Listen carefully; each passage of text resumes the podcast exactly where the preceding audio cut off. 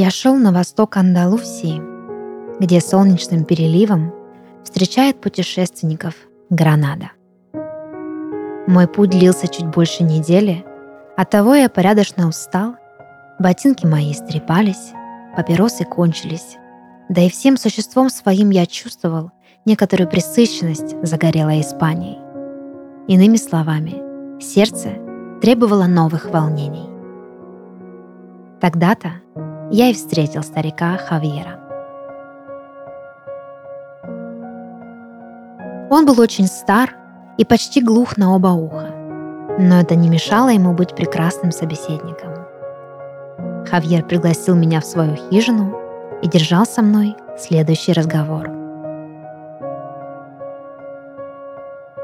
«Знаю я, что ты путешественник, и что в пути ты уже добрых две недели. Заходи же, раздели со мной скромную трапезу, да поведай о том, что пришлось тебе видеть по дороге из Севильи. Я поблагодарил старика за столь щедрое приветствие, но не мог не удивиться тому, откуда знал он о моих приключениях. Ботинки твои, странник, рассказали мне больше, чем сам ты мог бы рассказать. Но что правда, то правда. Имени они выдать не в силах. И я представился Хавьеру и назвался поэтом, ищущим вдохновение в пути. «И куда же держишь ты путь, поэт?» И я рассказал старику, что путешествую по Испании уже месяц, а последние две недели блуждая по Андалусии, мечтая добраться до Гранады.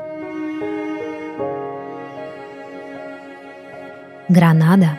– протянул Хавьер – Ждешь ли чего от своего путешествия в Гранаду?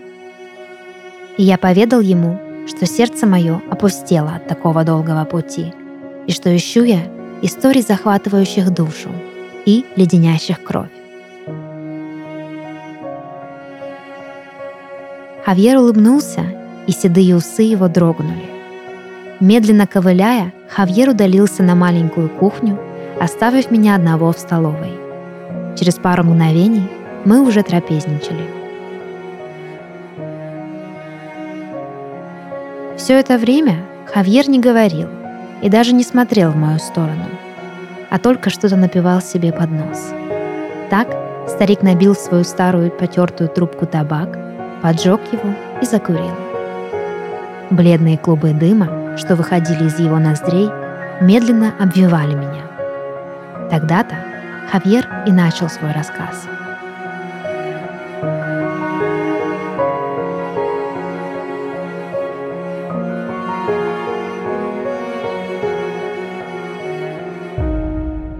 То было давно. Так давно, что ты, поэт, еще и не знал белого света. В те времена произошла в Гранаде преинтересная история.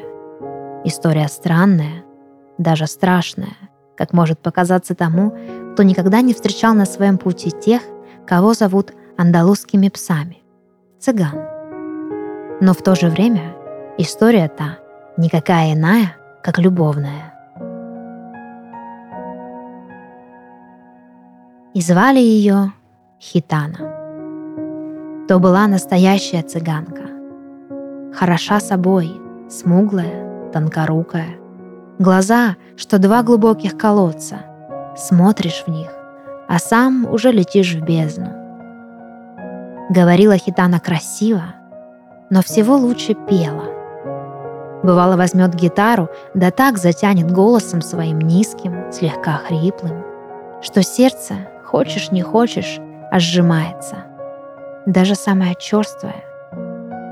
И все знали Хитану, и все ее любили. Но была она проклята и названа чертовкой. Случалось одному поэту проходить мимо Гранады, да остановиться на ночлег. Тогда-то и узнал он историю о чертовке. Увидел смуглые щеки ее, да и песню цыганскую услышал. Так и влюбился. Да был проклят вместе с нею.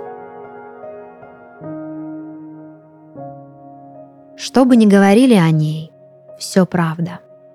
Была Хитана с милым своим то не жена, как маг, что холодна, как лед. Страстной и неукротимой была душа ее, а он тихим был, как горный ручей. Но когда целовала Хитана уста своего любовника, становился диким, как зверь. И любили они друг друга и боялись, боготворили и проклинали, но не было им места нигде, кроме как в сердцах друг у друга. Поэт и чертовка, молоко и кровь. И сладко от любви было, и больно. А когда приходила ночь, то и вовсе несносно.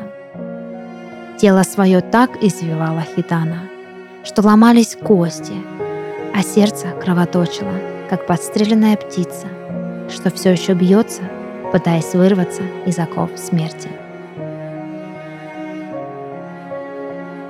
Не выдержала Хитана любви столь страстной и однажды ночью отвела своего избранника на пустынный берег. Море тихо вторило нежному шепоту цыганки, омывало обнаженные ноги любовников. Но в тот раз, находясь на вершине страсти своей и обожания, сердце Хитаны громко ударилось о смуглую плоть. Цыганка выстрелила прямо любимому в грудь. В тот момент был он прекраснее самого Христа. Блаженно губы его, секунду назад терзаемые поцелуями дорогой подруги, распахнулись. Глаза, затуманенные страстью, прозрели, и алым маком поползла по телу его свежая и такая горячая кровь.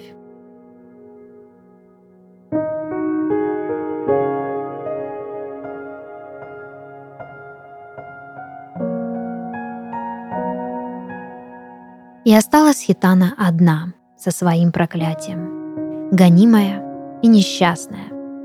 Не один раз простирала она тонкие руки свои к небу, со слезами взывая к милостивому Господу, моля его не простить, но понять, что такова ее любовь.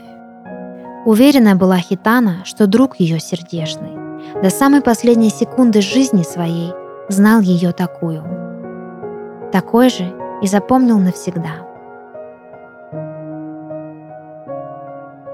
Семь дней скиталась цыганка по безлюдным дорогам, но не могла она ни петь, ни танцевать, а только молиться хватало сил. На восьмой день пришла она на тот берег, где совсем недавно любила и любима была, и взглянула на светлый горизонт. И то был знак для нее. На причале одиноко покоилась рыбацкая лодка. Опустилась хитана в нее и поплыла от берега прочь.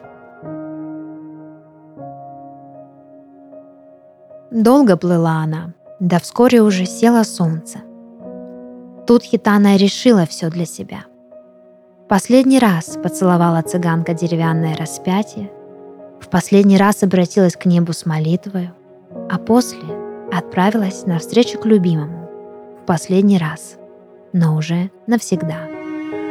Так и свершилось проклятие.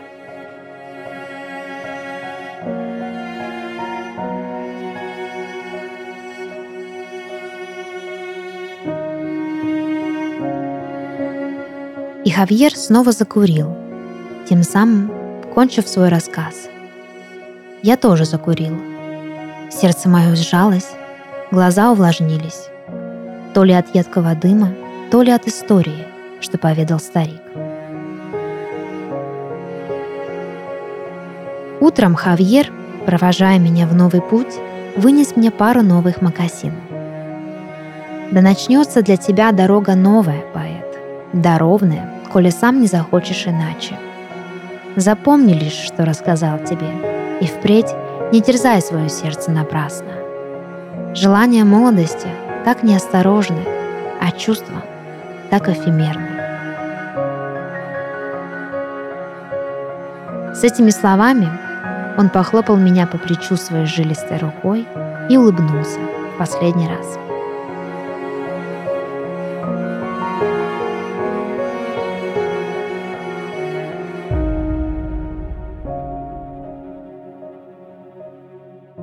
Я шел еще долго, до тех пор, пока не показалась граната. Но все это время сердце мое, потерявшее покой, пыталось снова его обрести. И думалось мне, что же лучше – состариться в мудрости одиночества, как добрый Хавьер, или же отцвести так рано, но так ярко, как Хитана. На этот вопрос дорога не могла дать мне ответа. Все, что мне оставалось, это идти вперед, надеясь и одновременно страшась, что ждет меня здесь Хитана, и что зарядила она свой пистолет серебряными пулями.